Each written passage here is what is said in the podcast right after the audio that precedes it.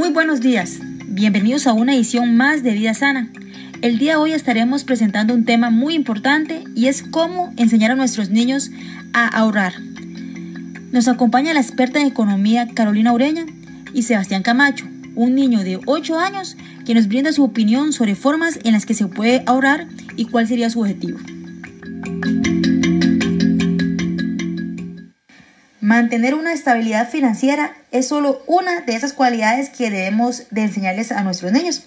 Por eso ya está aquí nuestra invitada Carolina Ureña, es economista y nos va a explicar beneficios de cómo aprender a controlar nuestras ganancias. Para enseñar sobre educación financiera a los niños es necesario entender que ellos están en proceso de formación, crecimiento. Entonces van a replicar todo lo que ven en sus casas. Si sus papás tienen buenas costumbres de ahorro, ellos van a replicar buenas costumbres de ahorro también.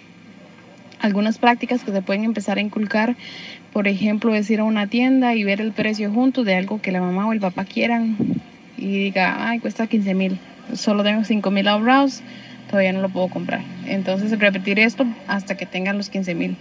Tal vez darle alguna mesada, eh, no importa lo mucho o poquito, lo importante es que cómo administrar ese dinero. Entonces, aunque sean mil, eh, cada semana que se los da, pedirle un reporte de qué hizo con los otros mil para orientarlo y empezar a inculcarle el ahorro. Ojalá ponerse una meta eh, de algún juguete o algo que el niño quiera hasta y para comprarlo hasta que hasta que lo tenga. Como lo explica la especialista, enseñar a los niños el hábito de ahorro es todo un tema lúdico.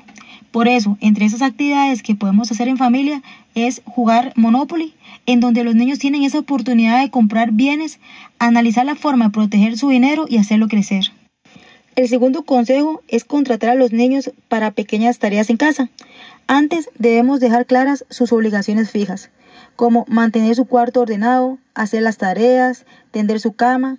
Entonces, los contratamos para limpiar el patio, por ejemplo, o guardar la comida en la despensa.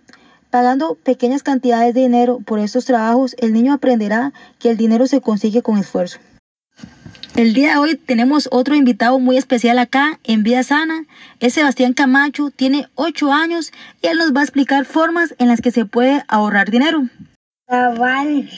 tengo que comprar un chancho grande o si quiero ahorrar mucho, si un mediano o si quiero ahorrar un poquito, o si no un pequeño, pues si no quiero ahorrar a ahorrar nada.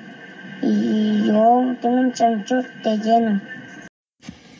Siempre es súper importante que el niño tenga claro cuál es el motivo de ahorro. Acá Sebastián nos estaba comentando que él tiene un chancho grande bastante lleno.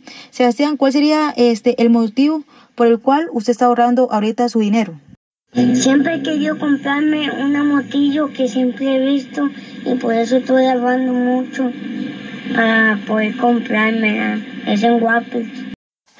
Enseñarles a los niños a manejar su dinero es tan importante como potenciar su inteligencia emocional o llevarlos a la escuela para que aprendan.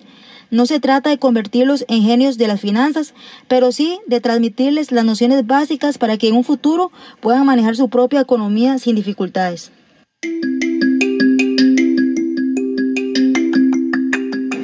Muchas gracias por acompañarnos en una edición más de Vida Sana. Nos vemos la próxima semana con temas de novedad para los padres.